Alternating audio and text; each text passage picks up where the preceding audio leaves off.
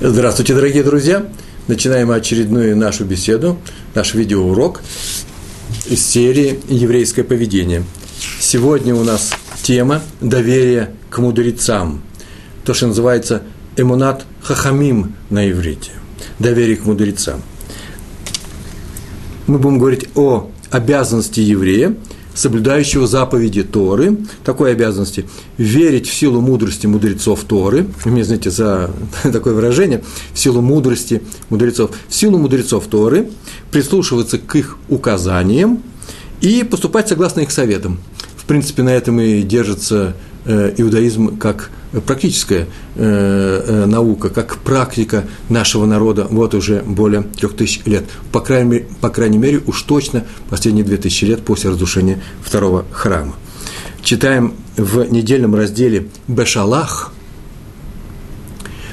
книги Шмот в 14 главе, 5 стих. Там так написано, сделали они так. так весь стих очень, очень короткий. И так они и сделали – Речь идет о том, что Всевышний сказал Муше Арабейну, нашему учителю Муше, чтобы евреи, после того, как фараон отпустил их после десяти казней из Египта, и они вышли в пустыню, чтобы они вернулись обратно, немножко вернулись обратно и встали лагерем поближе к границам Египта, на самом берегу моря, то есть к северу, чтобы они повернулись.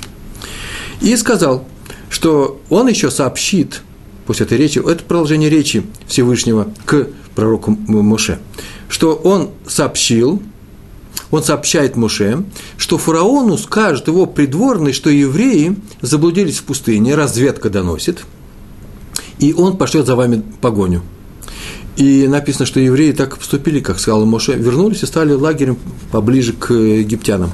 Раши на этом месте, комментатор Раши пишет, что так сказала Тора, и так они поступили, чтобы похвалить евреев, э, в славу евреям, сказать, что, э, э, что они поступили очень хорошо.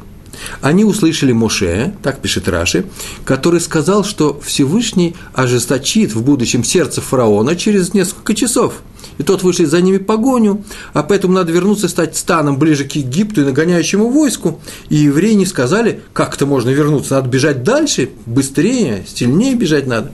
Но сказали, послушаем слова сына Амрама. Э, Моше был сын Амрама, поэтому сказали они, будем слушать сына, э, э, слова сына Амрама, нашего, нашего, нашего руководителя.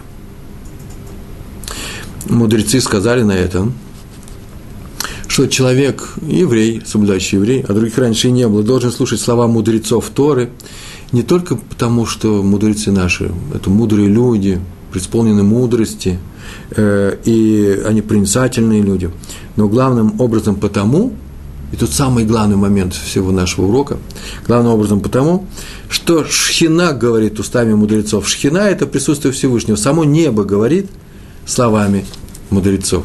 На что мы могли подумать, и сказать так, ну понятно, наделяет небо наших мудрецов, еврейских мудрецов, даром пророчества. Они говорят, что хорошо, а что плохо, они предвидят это хорошо. Или предостерегают о том, что в результате каких-то наших действий э, э, может быть плохо. Они это предвидят, и поэтому говорят, э, лучше бы так не делать. Так вот, это совсем не так. Наши мудрецы ничего не предвидят, по крайней мере, они могут предчувствовать, как все остальные евреи, потому что все мы немножко отчасти наш, наш народ – это народ пророков, все потомки пророков.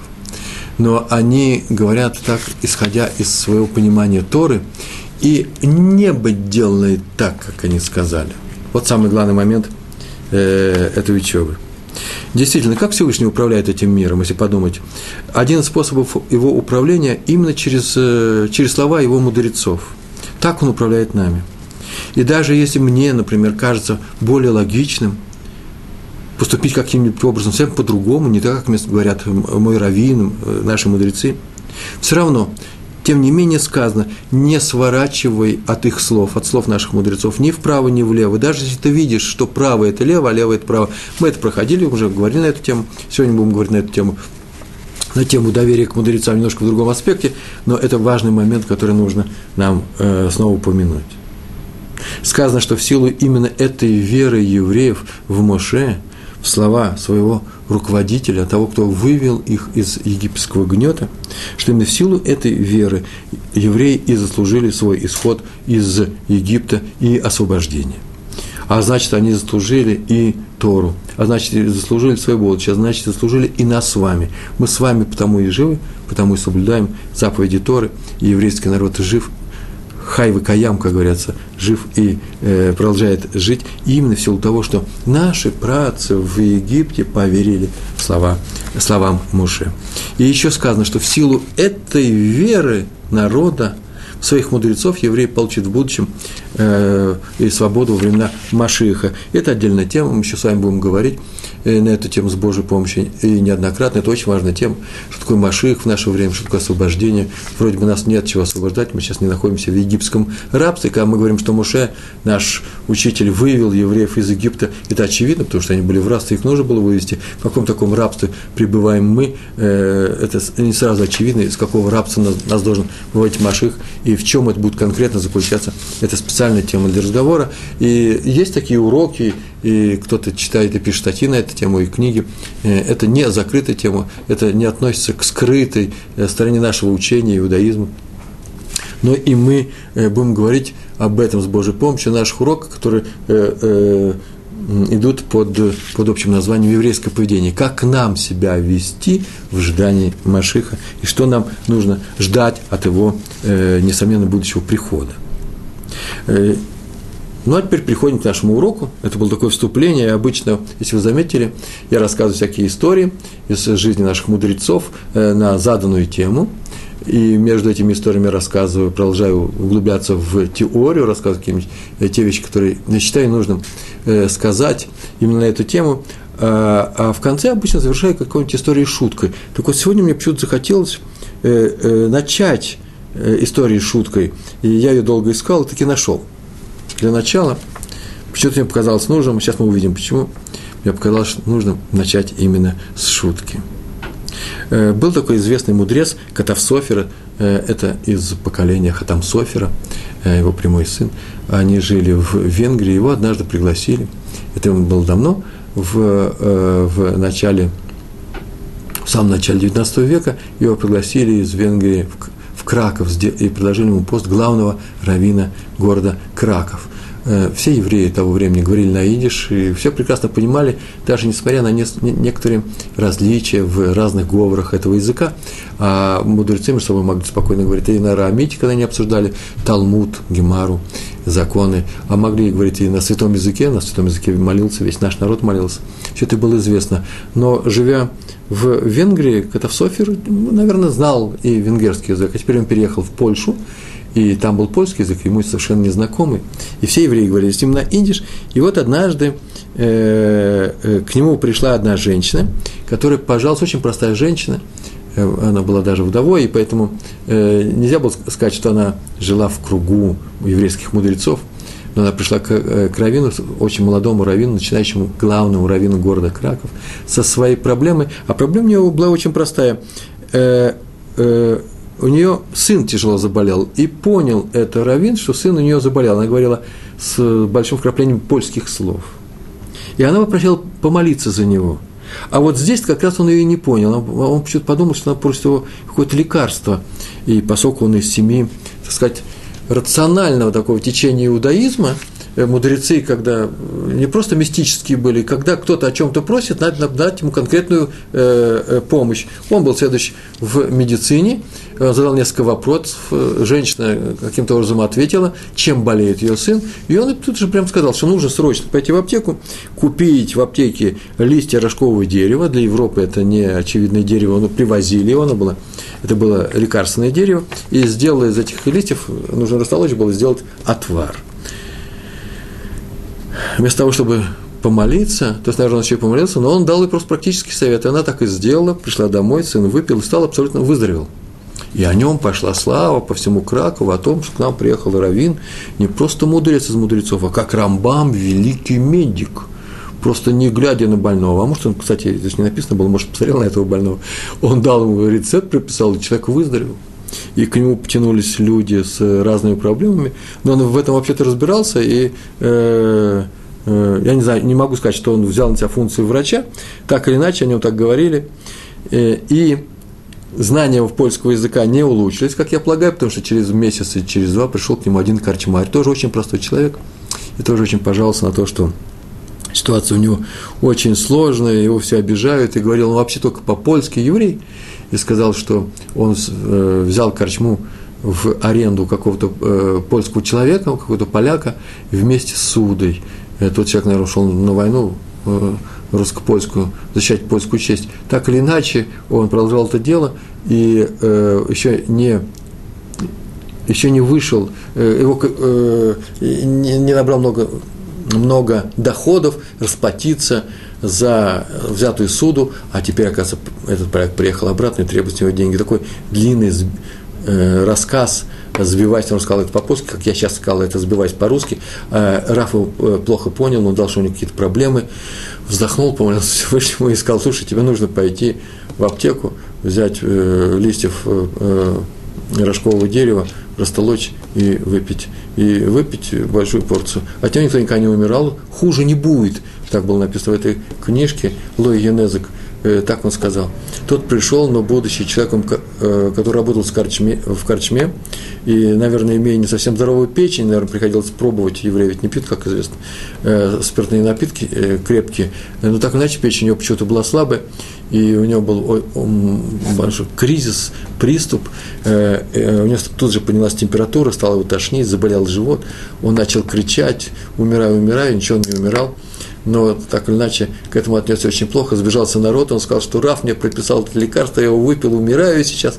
И в это время подъехал извозчик, и вышел тот поляк, э, который приехал за деньгами со своими, своей компанией других поляков, каких-то людей, слуг его, наверное, побить его, отнять деньги. Он видал, как тот во дворе Э, корчится, э, катается по земле и кричит э, «Шма Исраэль, умираю уже». Он сказал, ой, как бедный испугался последнего срока выдачи денег. Ладно, говорит, я тебя прощаю, живи дальше, и не принимай так близко к сердцу такую простую вещь, как отдать там несколько тысяч злотых, и уехал.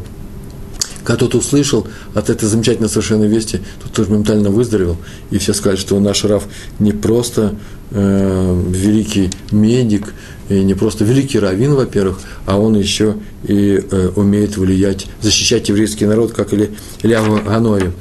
Э, эту историю рассказал Раби Акива, э, э, Акива Софер, сын Катав Софера. Когда он вырос большой, он рассказал, такая была история, в, когда мой отец только приехал в город Краков. И добавил такую фразу, я вообще таким вещам не верю, совсем не верю, что можно помогать, не видя, не видя больных.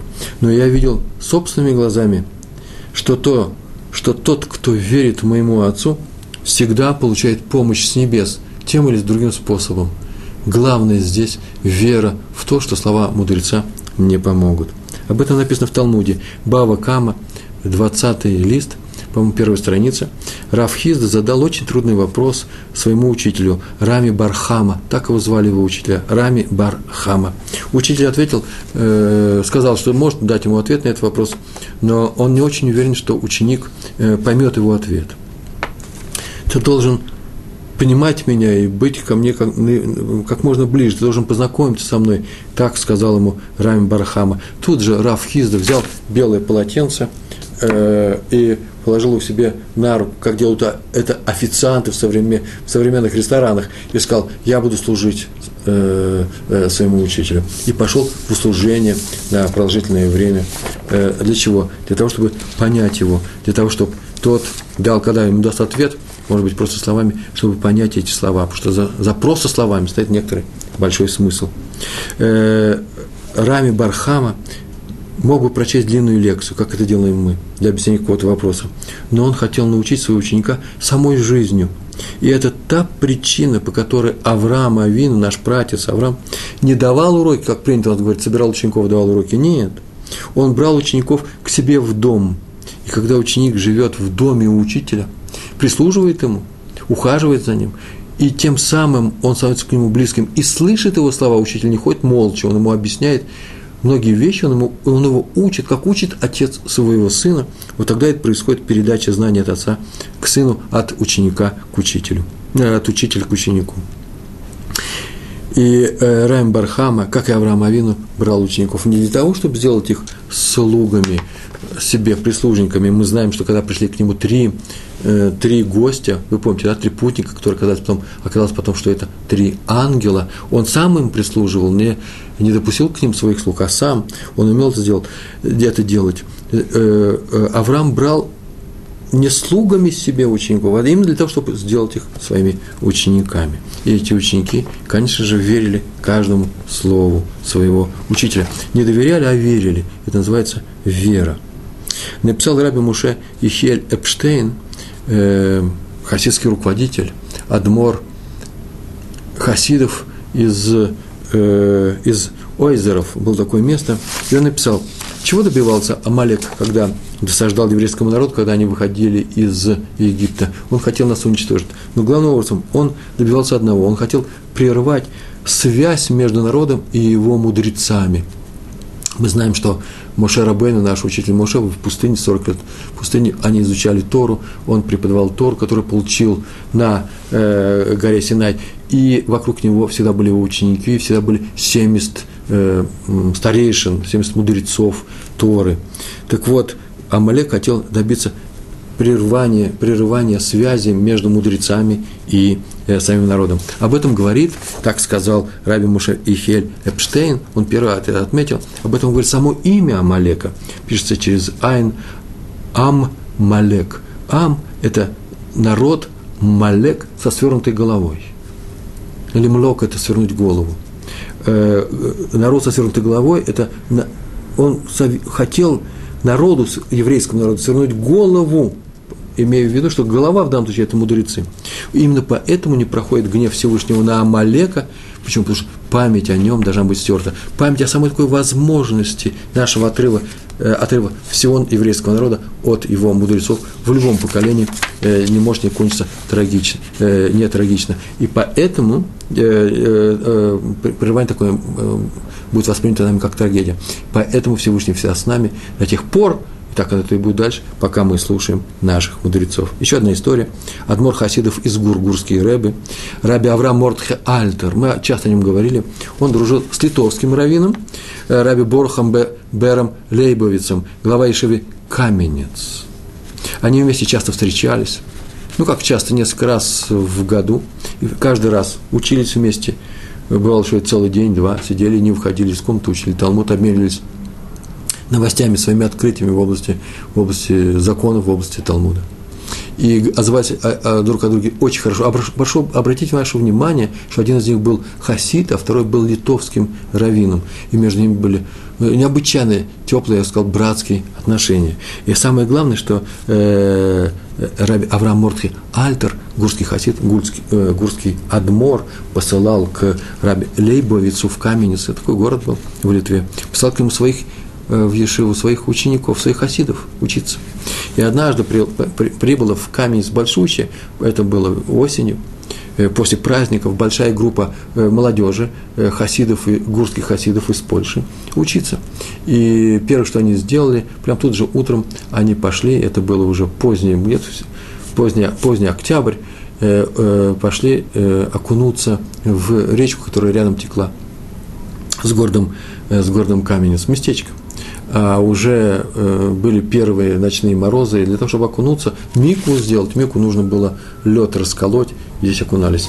А надо сказать, что Раби Лейбейс необычайно заботился именно о здоровье своих учеников. Поэтому, когда он услышал, он сплеснул руками, как, это же это же, это же необычайно опасная вещь, можно, не дай бог, заболеть. И уже на первом же уроке, на следующий день он пришел и сказал всей этой группе, я слышал о том, что вы тут э, э, перед утренней молитвой, когда еще солнце не вошло, во льду купаетесь, как же это может быть? Но он, конечно, говорил очень мягко, тепло, хорошими словами, не крича. Он говорит, ну, это же опасно, я вас очень прошу подумать о том, чтобы это больше не делать. И вдруг они все замолчали, посмотрели на него удивленно – пауза была. И один из учеников все-таки решился и сказал, э, Раф э, Рэб а Раф Лейбовец, но мы ведь хасиды. А Бешт, рук, первый руководитель хасидского движения, сказал, что тот, кто принимает микву, окунается в воду миквы, миквы – это такой ритуальный бассейн, в частности, это может быть речка, речка, море, тот совершенно гарантированно тому, что у него не будет никакого ущерба физического, э, если он это делает перед, первым, э, перед первой молитвой.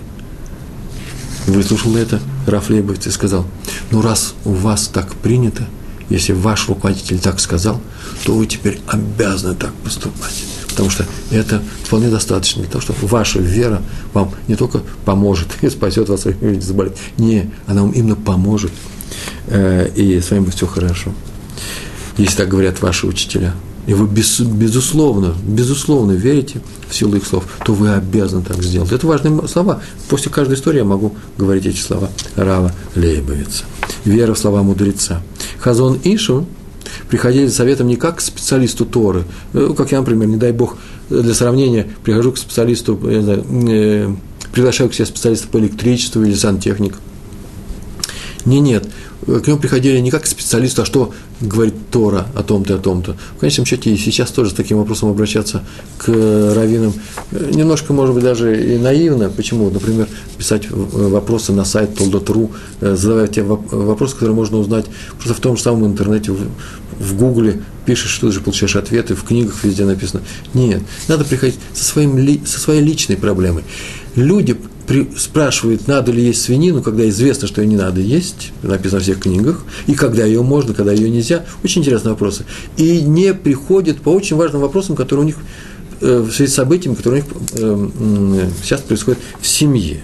Так вот, к Хазон Иш приходили люди за советом, как дети приходят в семейство, к, за советом к отцу, уже взрослые дети. Например, одна женщина из Рамадгана не могла долго родить. Не могла родить. И она пришла к Хофицхайму, долго, он долго с ней советовался в присутствии секретаря, откуда мы знаем, о чем они вели свою беседу. Секретарь это и пересказал, написал об этом. Известный секретарь был. И он ее долго расспрашивал, после чего он ее обо всем, обо всем расспросил, э, и э, кто ее муж, и что у них за квартира, и где они живут, и э, многие вещи, никто не болел у них в роду. А после чего сказал, что за ней он не видит никаких грехов, из-за чего небо могло бы наказать ее бесплодием, и что она полная праведница, поэтому осталось последнее средство, все, что он видит. Отсюда э, называется «поменяй мезузы в своем доме». Мезузы – это тексты Торы, которые мы вешаем при входе в, в свой дом, при входе в комнату. И она вышла, и вышла, и вдруг она возвращается, и в дверях говорит, там, Иисус, конечно, мы поменяем. Скажите, просто, а в каком роддоме лучше рожать, в Адасе или в Асуте? Вот это вот необычайный пример стопроцентной веры в слова мудреца. Если он сказал, что ты будешь рожать, нет никаких причин, поменять только мезузы, тут же моментально она э, э, задает вопрос уже по делу. А где рожать лучше? В моем случае я уже э, пожилая женщина, 29 лет, и поэтому первые роды у меня будут, э, где, это не опасно ли? И он дал ей совет, и так оно и произошло. В положенное время она родила. Так было написано в записях э, секретаря Хазон Иша. Э, раньше люди приходили к коэнам храма, к священникам, священнослужителям храма, Иерусалимского храма, первого, второго, и, спра- и задавали вопросы. И спрашивали Куаним, наши Куэны спрашивали непосредственно прямо небеса. И был такой в первом храме, был такой, э, такой механизм передачи вопросов, получали ответы, расшифровывали и говорили. Тому-то и страшно нам жить на этом свете, что у нас храма нет Иерусалимского, у нас нет этого механизма. И остаются другие механизмы, заменители этого. И э, потом в еврейском народе появились пророки, они еще и были во времена храма, первого, во втором, э, в начале, в самом начале второго, второго храма были пророки, которые тоже спрашивали Всевышнего, или же прямо по поручению Всевышнего приходили к нашему народу и говорили, что нужно делать, а что делать нельзя, от чего нужно, э, от, действий, от каких действий нужно остеречься. Но теперь считается, что мудрец, и мы говорили об этом тоже, это важно очень, что мудрец, современный мудрец э, стоит выше пророка, ибо его знание всегда с ним.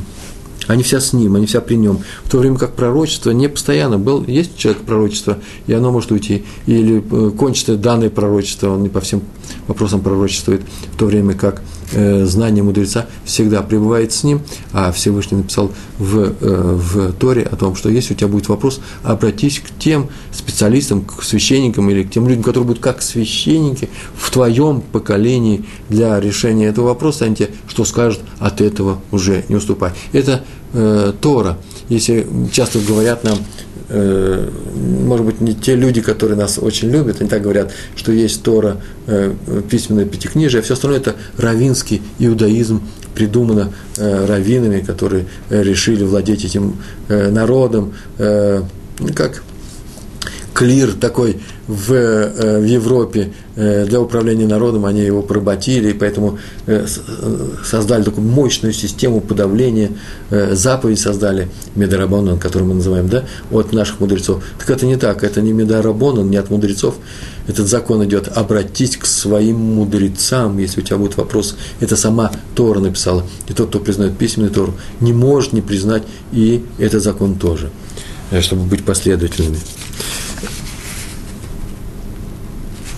Может быть, такой пример привести, что такое пророческий дар у мудреца. Это лично мой пример, я занесу за него полную ответственность. Если он не, понравится, значит не понравится. Я себе представляю еврейское пророчество сегодня, когда нет пророков, а есть только еврейские мудрецы. Такую картину я кончил, э, я учился долго и работал на сценарном факультете, а потом работал как сценарист в кино в Москве. И поэтому просто написал, я вижу этот сценарий перед своими глазами, я вижу этот, этот фильм. Э, сидит человек на вершине какой-то горы и занимается своими делами. Равин учит Талмуд, у меня толстая книга перед ним, большая.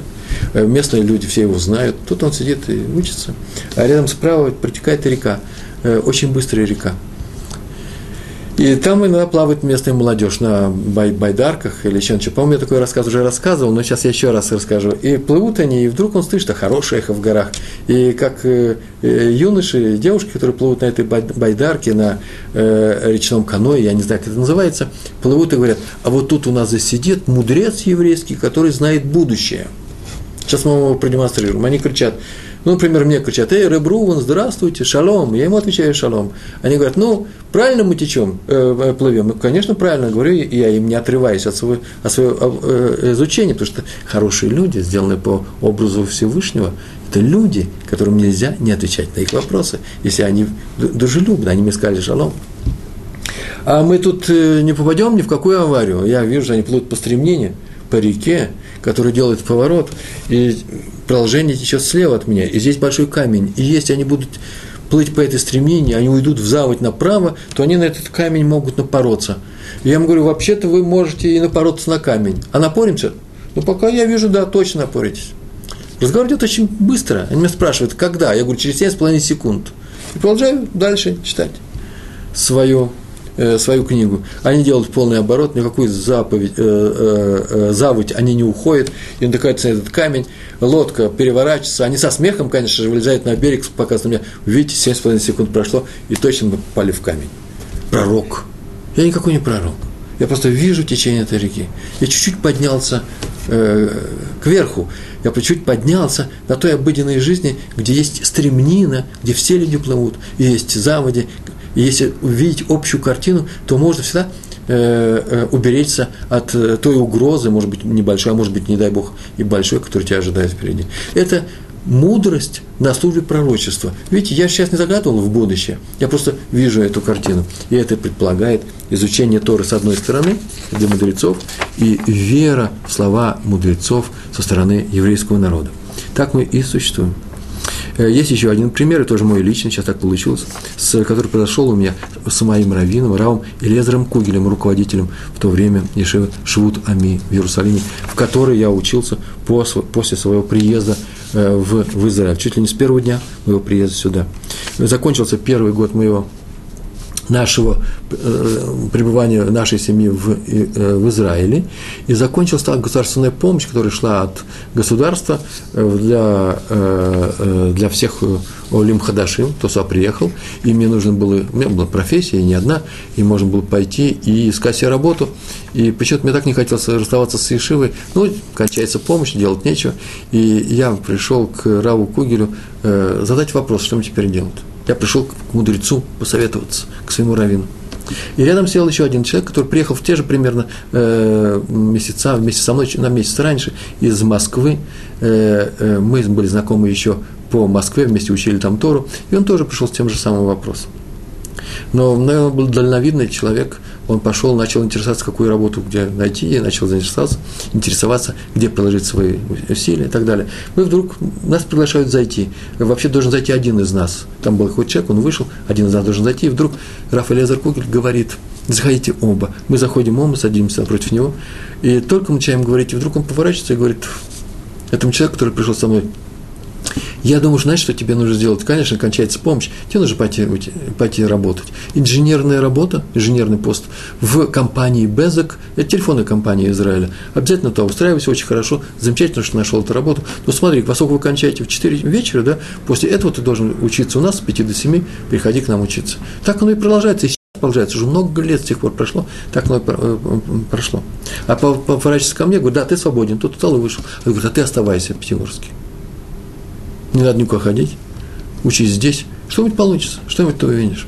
Через месяц мне предложили, еще никто даже не знал о том, что я умею писать, умею преподавать. Через месяц мне предложили редактировать э, журнал, который начал выходить на шиве. После чего началась моя э, э, редакторская деятельность, издательская деятельность. И э, дальше я начал давать уроки и так далее. Я остался в туре, не выходя э, наружу, не работая в э, телефонной компании Безик. Она осталась без меня. Здесь меня удивляет совсем другое. Раф Лезер посмотрел сказал, тебе нужно делать то-то, то-то, и поверь мне, так и будет, это лучше для тебя. Так и оказалось а тебе нужно сделать то-то, то-то, так и оказалось. Он даже не спрашивал вопрос, а искал ли я какую-нибудь работу? Он не, спрашивал, не спрашивал этого молодого человека, у моего друга, а искал ли ты работу? Оказалось, что-то ты искал. Нет, понятно, что он уже нас знал, мы проучились э, вместе с ним даже, проучились, он нам часто беседовал, проучились целый год, он нас знал как отец своих детей. И поэтому он нам дал советы не просто э, с неба, э, вот что вам лучше, ничего мистического здесь не было, а именно полное знание ситуации случай с Хазон Ишем. Произошел такой случай. С ним всегда молился в одном Хазон Иш, это великий мудрец первой половины 30-е э, годы, 40-е годы и 50-е, это в Бнейбраке, с ним молился рано утром, рано утром в первом миньяне, минин – это 10 евреев, которые молятся, молятся молитву, одно, в одном миньяне меньше 10 человек, один в Нейбраке, один очень простой человек, не Талмит Хахам, был он сам беженец из Унгарии, из Венгрии, и э, прослыл тем, что необычайно, необычайно был, э, во-первых, прямодушен и необычайно верил в слова еврейских мудрецов. И поэтому по каждому вопросу он всегда приходил советоваться к Хазон Ишу. И Хазон Иш всегда ему отвечал э, по делу. Иногда говорил, что здесь я не могу помочь, но вот я сделал то-то, то-то и так далее. И тот пришел к нему, приходил всегда, задавал вопросы и получал ответы, которые можно было выполнить. И вот однажды произошла такая история. Он к нему пришел за несколько минут до зажигания субботних свечей, глаза круглые, и говорит о том, что вот Рэбе, у меня случилась неприятность большая, у нас хлещет вода в, из крана в ванной. Кран вылетел, и вода хлещет, заливает всю нашу квартиру. На что Хазон Иш сказал, что вообще-то нужно вызвать инсолятор. Я вообще-то раввин, ну, я даю советы по Торе. То говорит, инсолятор не придет, потому что начинается суббота. Никто к нам не придет. А, сказал Хазон Иш, вспомнив о том, как все это устроено, водопроводная система в доме. Там есть где-то еще общий кран, чтобы вас не залило, пойди и закрой его. Там тоже хлещет вода. Сказал он, мы пошли туда, в подвал, там тоже хлещет вода. А сильных э, хлещет вода, ну, как струя, как, э, рука, э, э, как рука ребенка. А, ну это еще не беда. Что же вам можно сделать? Чем я могу сделать, сказал Хазон Иш. Тот посмотрел на него говорит, Рэбе, ну скажите, пожалуйста, вода, остановись. Она же остановится? Ну, вздохнул Хазон Иш, закрыл глаза и говорит, ну, конечно же, вода, остановись. Я думаю, она уже остановилась, иди домой. И тот ушел. В субботу он молится в другом месте, кто кончил субботу, приходит он к нему – и Хазон Иш очень интересно возник вопрос, вода остановилась или не остановилась. Но тут даже ему ни на, ни на, что на это не отвечает и говорит, э, на, новая, новая проблема возникла. Суббота кончилась, у нас нет воды. А что я могу сделать? Надо вызвать сантехнику. Что точно вызвать сантехника? Я рад, что воды у вас нет, значит, вода остановилась. Тут же я пошел домой, не было воды, но она и сейчас ее тоже нет. А сейчас сантехник, сантехник не придет? Нет, я ему звонил, он сказал, что поздно утром. Когда воды нет, то можно и пережить, сказал он. Когда вода хлещет, тогда тяжело. Поэтому не мешайте ему спать. А что я могу сделать? Рэбе, ну скажите, вода, пойди. Так, ну, посмотрел на него, стояли люди вокруг него, все это записали. Удивился он этому, сказал, ну что я могу сделать? Ну, вода, пойди, сказал тот. Он говорит, спасибо большое, я ширке их ушел. Пришел домой, вода шла. Так это произошло, никто не знает, что, в чем это дело, э, что там произошло. Э, на самом деле нет никакого физического э, ответа, э, то есть нормального объяснения всему этому, потому что вода навряд ли слушает наших мудрецов.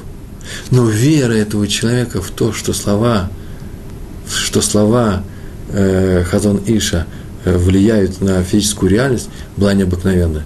И даже если ему можно было бы объяснить потом – что была вода перекрыта во всем районе, Хеврам водяная перекрыла эту воду на субботу, а после субботы она ее снова включила, навряд ли эту веру бы в слова мудреца э, поколебала бы. Он так и остался с этой верой. Э, про опасность. Э, мы приходим, большая опасность есть во всем этом. Мы приходим к Торе с вами, обратите внимание, однажды я об этом говорил, вопреки нашему окружению. Очень часто многие из нас – я в частности, мои друзья, вышли из окружения, еврейского окружения, может быть, а тем более и не еврейского, явно оно было не за Тору. И мы, вопреки этому окружению, вопреки э, своим старым привычкам, э, э, той культуре, в которой мы жили, все-таки пришли к Торе. Тем самым мы проявили э, недюжные способности. Мы оказались людьми сильными. Мы шли наперекор многим. А многие сейчас продолжают делать наперекор своим родителям, которые советовали детям так не поступать. И э, многие из нас верят в себя и пришли с верой в себя, с верой в собственную мощь, упрямство. Это хорошая вера. Но теперь они пришли и столкнулись с тем, что столкнулись с совершенно удивительным, удивительной вещью. Надо, оказывается, совершенно безусловно верить мудрецам, которые э, сейчас находятся в нашем народе, в нашем, нашем поколении. А вот к этому как раз люди, которые пришли наперекор многому, пришли к Торе, они не готовы к этому. Как теперь можно, безусловно, во что-то верить, если мы верим э, в свои силы? Однажды я разговаривал с человеком, это просто пример, предположим, я его придумал, э, который имя Всевышнего называл по-другому, немножко каким-то, не так, как положено. Я его спросил, почему так? Он сказал, что я вычитал в книжках, я э, сам умею читать Шульханарухи, Шульханарух и прочие книги, и так я считаю, что нужно читать. И я заметил, что всегда есть э, такие люди, которые проявляют э, именно, э, э, собственно, исключительность в том другом вопросе, доверяя себе и не доверяя нашим мудрецам. И даже сейчас они говорят о том, что вот мудрецы вот там-то, там-то неправильно поступили, неправильно они указания дают. Это очень странная вещь. Я не хочу сказать, что они никогда не правы. Больше того, я даже не буду делать замечания тому человеку, который знает один на весь белый свет, русский еврей, сильный, мощный, как нужно говорить, называть имя Всевышнего, обращаясь к нему в наших молитвах. Ну, он знает, он и знает.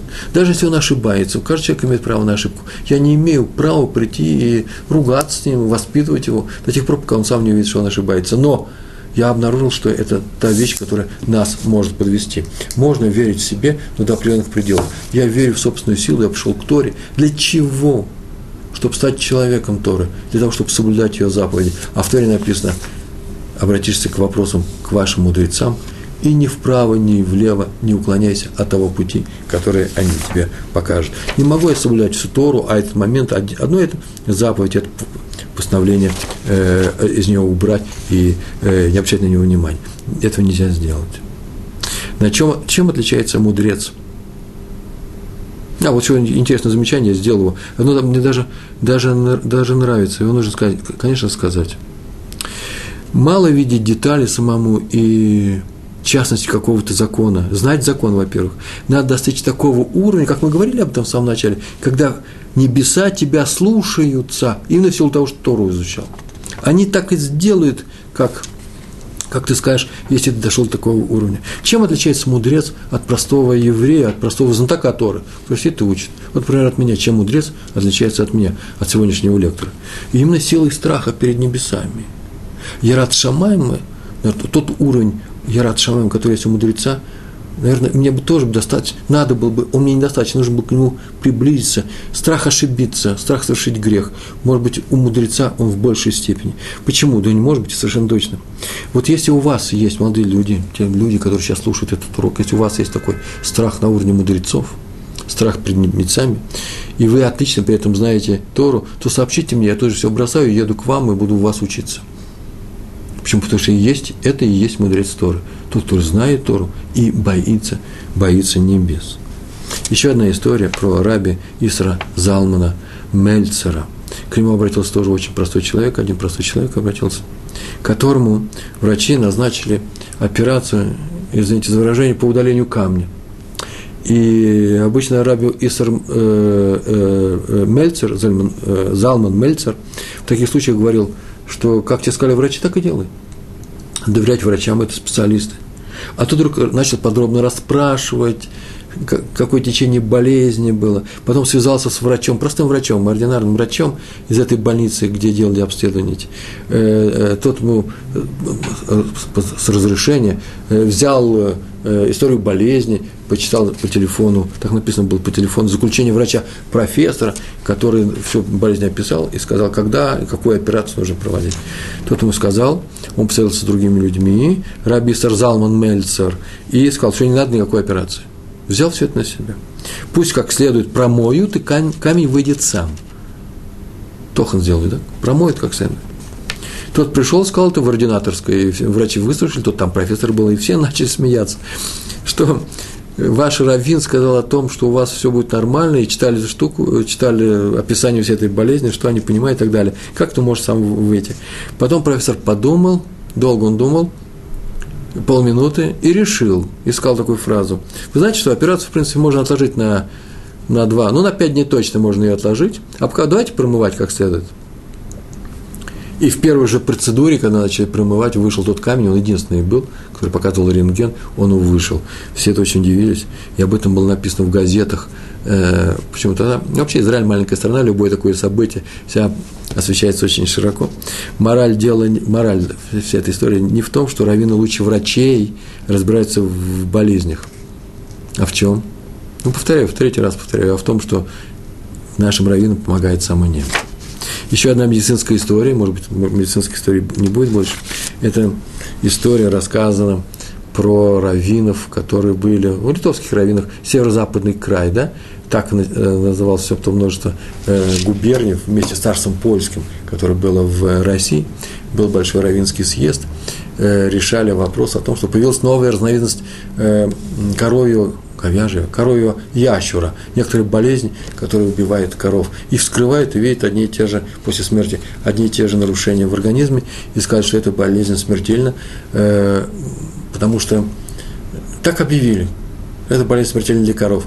А, как, Почему это было важно? Это потому что когда шойхет, резник, режет корову, он после этого рассматривает ее внутренности. Есть и видно, что эти внутренности поражены какой-нибудь болезнью, и известно, что это такова, болезнь такая, что потом корова не выживет, то эта корова объявляется треф, она запрещена к, э, к еде, и поэтому ее выбрасывать ее нельзя кушать по еврейскому закону.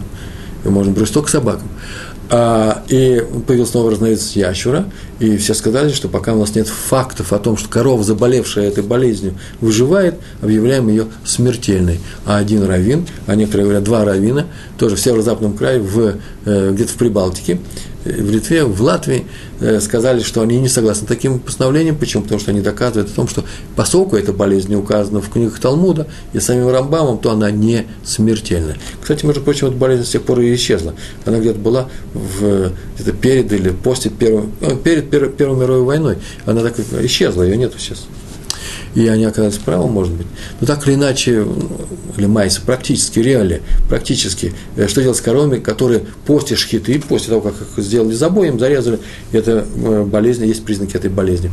Смертельно или не смертельно объявлять эту корову э, треф или не трефной, или не объявлять. Эти два раввина сказали, что не следует сделать, и оставили им, сказали, что у нас не общее, у нас просто рекомендательное совещание было, как хотите, так и делайте. И в их в тех местах, где они были равенствовали, так все и осталось. И вдруг первый случай заболевания, удивительного заболевания, случая, когда э, человек заболел этой болезнью, коровьей болезнью. Раньше это была большая странность, э, Почему? Потому что это сейчас, это в наше время люди болеют чем-то коровьим, э, свинячим, птичьим и прочим. А тогда этого не было.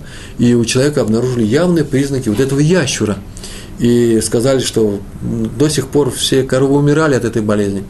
Э, но раввины улыбнулись и сказали, но вот в таком-то городе живет раввин, у которого корова от этой болезни не умирает. Езжай и останься там живым, не умрешь. И он поехал и жил там и не умер. Э, понятно, что никакой, никакой мистики здесь не, про, не, не произошло, но э, это непростая вещь. Э, так было отмечено, что Всевышний делает так, как постановил Талмит Хахам, как постановил Равин данной местности.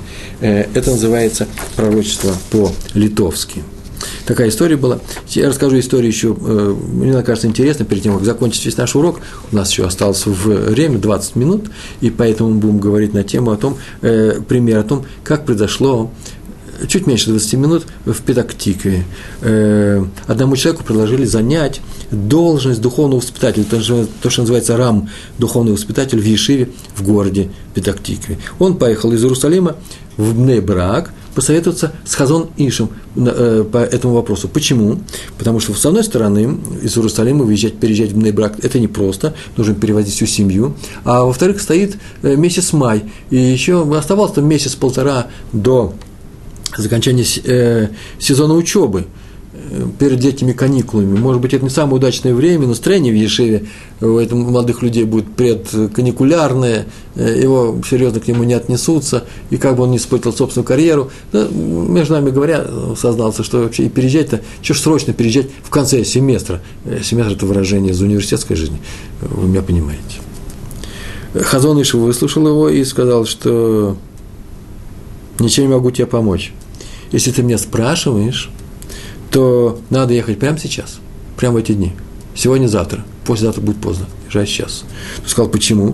Ты говоришь, я не знаю почему, но мне кажется, вернее так, я уверен, мне кажется, и я уверен, что это не просто так, что могут произойти всякие несчастья, поэтому езжай срочно. Какие несчастья могут произойти с человеком, который едет, едет в Петактику, э, в Ешиву?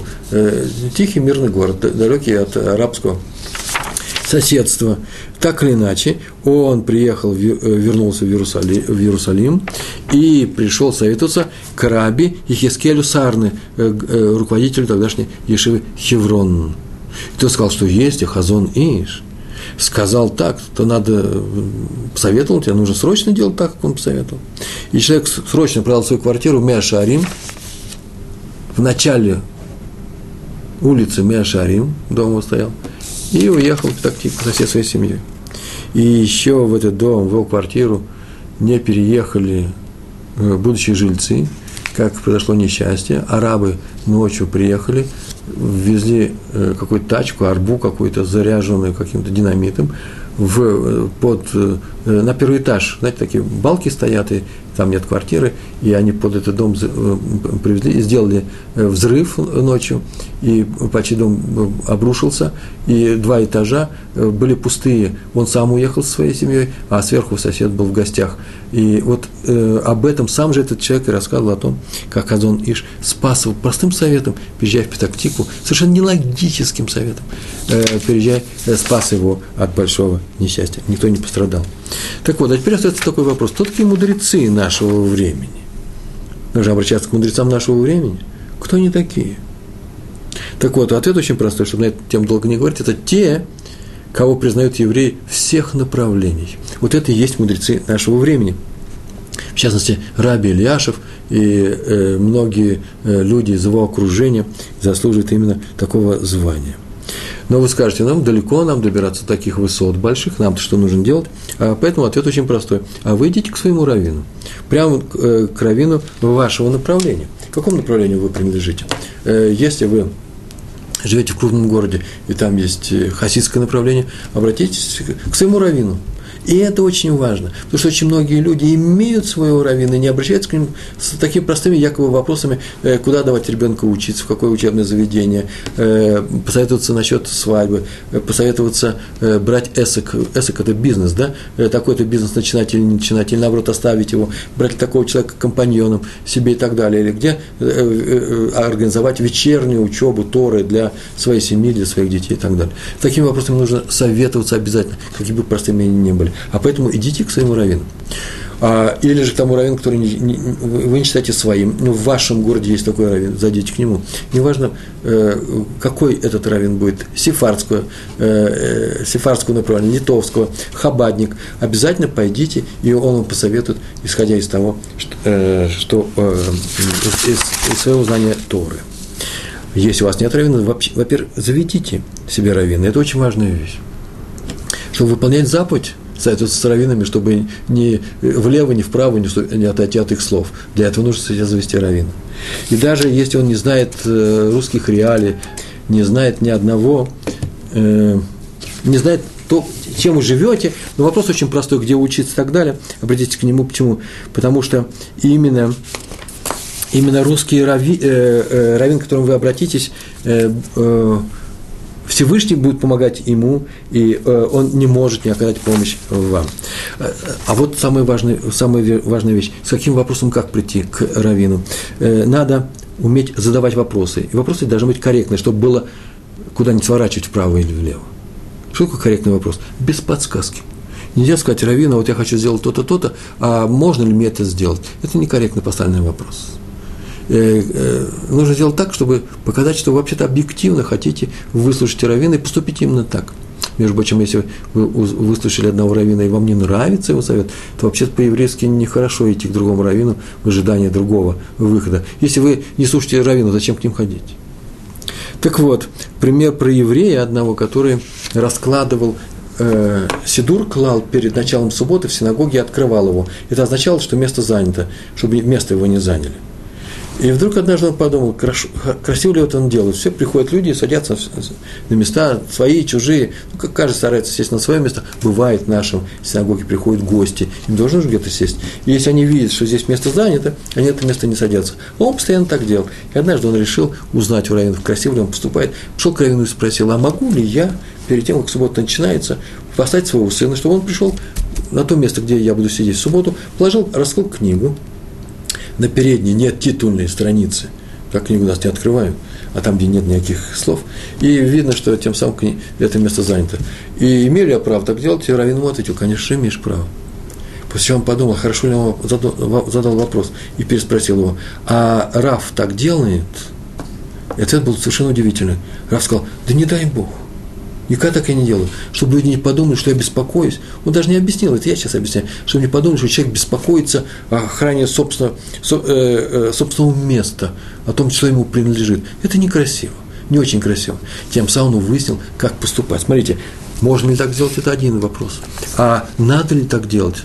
И поступает ли так Рав, это совсем другой вопрос. И второй пример про одного еврея, ребенок которого сделал какую-то нехорошую вещь. Ну, допустим, взял молоток, который рядом лежал, и разбил дверь соседу в Махсан, в чулан, как называется, подсобное помещение э, в соседа. Разбил маленький мальчик, пять лет, он зачем то это сделал? И, э, в принципе, э, еврейский закон – звучит таким образом, что если моя коза и пошла в соседний огород и съела там всю капусту, я плачу за эту капусту. Моя коза нужно ее охранять. Но если мой ребенок пошел и каким-то молотком разбил соседнюю дверь, я свободен от этого. Молодой человек, который вырастет, в будущем он отцам заплатит. Это называется стихийное бедствие. Это не мое имущество, поэтому я не оплачиваю. И поэтому, когда спросили, а кто за дверь заплатит, он сказал, наверное, свободен от этого. Но я пойду, узнаю у Равина, пришел к своему Равину, спросил, а могу ли я не платить за эту дверь? Равин, конечно, конечно, можешь. В таком Талмуде так написано об этом, что мы не отвечаем за наших детей. Если они выцарапали э, какие-то нехорошие стихи, предположим, длинные, да, на э, машине, которая стоит у нас, соседской машине, которая стоит у нас перед домом, гвоздем, э, то мы можем не платить за это. После чего этот человек подумал, говорит, хорошо, ладно, а должен ли я платить? Я могу не платить, это понятно. Надо ли мне платить? Тот говорит, конечно. Так принято в нашем народе, для того, чтобы не разжигать вражду между людьми, для того, чтобы у нас, между нами царил шалом мир. Поэтому нужно себя вести э, именно таким образом, заплатить даже там, где ты не обязан, своего ребенка. Раби Хискель Левинштейн рассказывал, что когда он учился в Ешиве Мир, это было в Литве, ныне Беларуси, все ученики Ешивы ходили днем на уроки Раби Ерухама Лейбовец, который тут давал не в Ешиве Раби Ерухама, а у себя дома. А потом эта запись этих уроков, кстати, вышла отдельная книга. Э, Сихот э, беседы Раби Ерухама на тему Мусара, кстати, это то, чем мы сейчас занимаемся, о еврейском поведении. И дорога из Ешивы к нему домой, к Раву Ерухаму, шла через такой район, где жили не евреи, усадьбы, хутора, и ну, там было не очень хорошо ходить, лужи, грязь. И главным образом собаки. У каждого владельца дома, мимо которого проходили, были злющие, призлющие собаки, которые бросались на людей, иногда могли кусать, просто были случаи, когда они э, кусали прям по-живому. И молодые люди знали, что в обед э, Раби Рухам дает уроки, обходили весь этот район стороной. Обходили, ничего страшного, можно и, и, и пройти. Они обходили, и однажды задержался их урок, и Раф давал очень интересный урок, они задали вопросы, и обратно они возвращались уже, опаздывая на уроки в Ешиве. И Раби Рухам сказал им, вы знаете что, вы идите прямо, идите прямо э, для того, чтобы не э, э, попасть на уроки. И те сказали, что мы боимся, почему? Потому что там собаки. И Раби Рухам сказал, посмотрел на них и сказал очень простую фразу. Мне извините, ну чем я могу помочь? Я встану здесь и буду смотреть, чтобы собаки вас не кусали. Меня очень удивились. Он будет стоять, а у него дом действительно стоял на, на горке, и было хорошо его видно. Всю Ишиву было видно, всю эту дорогу было видно. Ну как он может помочь от собак? Но они знали, что сказал Раби Рухам, ничего быть не может. И они шли даже не тихо, как раньше они ходили, боясь привлечь своим голосом собак. Они шли и громко разговаривали оглянулись, Раби Рухам стоит. Так они и вышли через весь этот район, и никто даже ни разу не тявкнул из местных, э, из, из тех собак, которые э, там обитали. На что один из них сказал, выходя, смотрите, видите, собаки его тоже видят и боятся нашего равина. Такова была вера у них в э, своего равина. Кириат Моцкин, такое место есть э, севернее Хайфы, э, там 50 лет произошел такой случай, один мальчик душевно заболел – и мама от него не отходила, что-то с ним случилось, психическое какое-то какое расстройство, и, но он перестал реагировать полностью на мир, его можно, можно было бы объявить аутистом, но он с мамой очень хорошо разговаривал, не отходил от нее, держал ее за руку, и для мальчиков 5 лет это странное поведение, отключился полностью от всего мира. Он его не видел, и э, обратился к врачам, сказали, что случай такой, что нужно э, поместить в заведение, в психиатрическую больницу, и уже устроили, записали туда, и мама решила поступить туда, работать э, санитаркой, для того, чтобы не отходить от мальчика, потому что она видела, что мальчик без нее не живет. Э, папе такое решение не понравилось, вообще-то у них были напряженные отношения, наверное, в семье мама от сына не отходила, э, все нервничали, так или иначе они решили разводиться. И так так все шло к тому, чтобы мальчика поместить в этой больнице, э, родители разводятся, и мама будет санитаркой в этой больнице. Но ее уговорили, эту женщину, поставить сказон Ишем. Она не очень хотела, потому что они были просто соблюдающая семья, они не строго соблюдающие, традиционно соблюдающие люди, и она пришла к Казон Ишу. Тот сказал, что пока разводиться рано, не надо торопиться, надо посмотреть на мальчика, привезли мальчика, он посмотрел на него, поразговаривал, поговорил с мамой и сказал, что да, его нужно отправить в психиатрическую больницу, конечно же, его надо лечить, но только не в Хайфе, соседний с Кириат Москиным город, а в Иерусалим. Причем его отправить нужно, привезти, пускай папа привезет, и чтобы мама не ходила к нему и не навещала его ровно две недели, чтобы приехала к нему через две недели. Если вы хотите совета хорошего, вот пришли совет, я вам даю этот совет, слушайтесь. Если не хотите, делайте как хотите. И они набрались силы, и разводиться не хочется, и семью может спасти. Он сказал, все будет хорошо. О чем разговор? Все будет просто замечательно. Всевышний, Ашем Ярахим, э, Всевышний поможет. Так они и сделали, отвезли мальчика, и ровно через две недели мама приехала в больницу, и когда только она вошла в больницу, она вошла и увидала в коридоре сидит мальчик, и смотрит на ее мама, и плачет, и бросается к ней, мама, где ты была, я без тебя не могу. Плачет, и хватает ее, она его обняла, и говорит, ой, миленький, ты что, все время здесь просидел? Он говорит, все две недели, и врач говорит, все две недели просидел мальчик в прихожей, мы его накормим, он снова там сидит. Мы его спрашиваем, в чем дело, он говорит, маму жду. Как-то вы его спрашиваете? Он с вами что, разговаривает? Да вполне нормальный мальчик с первого же дня. Абсолютно нормального мальчика привезли, который просто очень привязан к, э, к своей маме. А вы не оставили ни телефон, мы вас вызвали бы давно. Такая история была, и об этом тоже было везде написано. Правда, э, профессор объяснил, профессор, который занимался этим делом, что бывают такие случаи, которые лечатся эмоциональной встряской. Мальчик, потеряв маму, тут же обратился, его сознание вернулось к, к нему полностью, и он обратился к этому миру. И он сказал, ну откуда знает об этом Равин? Еще есть случай с Равом Шахом, одна, медицинский случай, последний, одна женщина заболела сердцем, пришла к профессору Густаману, ведущему специалисту по сердцу в Иерусалиме, известнейший человек-кардиолог, э, э, и пришла в сопровождение Рабанит Бекерман, который известный из семьи Бекерман, и они, э, которая написала об этом в своих статьях. Тот обследовал ее, Густаман обследовал и дал Рабанит запись болезни с рисунком, наверное, такая э, картинка была общая, и отметил, где поражено сердце, э, фотография такая. И сказал, что через три месяца должна прийти на повторное обследование.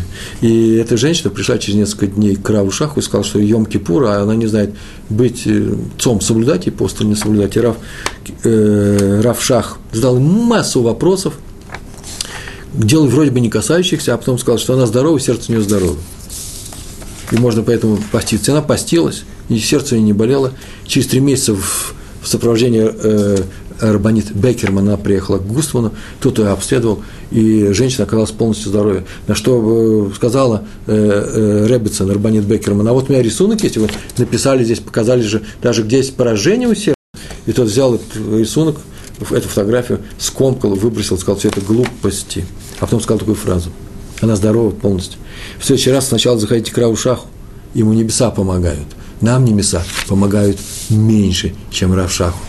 Я на, это, на, на этом, наверное, нужно закончить. Скажу только одну такую маленькую вещь, которая займет мне ровно 20 секунд, не больше.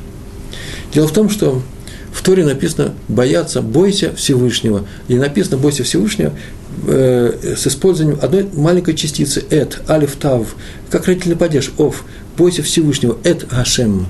И был такой великий ученый, который э, говорил о том, что все слова «эт», «алиф», «тав», они имеют смысл. Это не просто «с чем-то», это, э, это не просто кого-то родительный падеж, это еще с чем-то. По-английски with, на идиш mit, с то есть, если написано, например, э, э, братья спустились э, в Египет, Эт Яков, то это означает с Яковом. Поэтому бойся Поэтому все это он учил в этой торе и говорил, что нужно добавить к этому правилу. Когда он дошел до этого, до э, этого стиха, бойся Всевышнего, что означает это, он сказал, ну это, это ничего не означает, поэтому все отменяется, все мое, все мое учение, это, оказывается, не означает, не всегда означает, что с кем-то, кого можно поставить на уровень э, Всевышнего. Пришел Раби Акива и сказал, это, это тоже означает бойся Всевышнего и бойся, и бойся мудрецов, которые и представляют Слово Всевышнего на земле. Они и являются Торой на земле.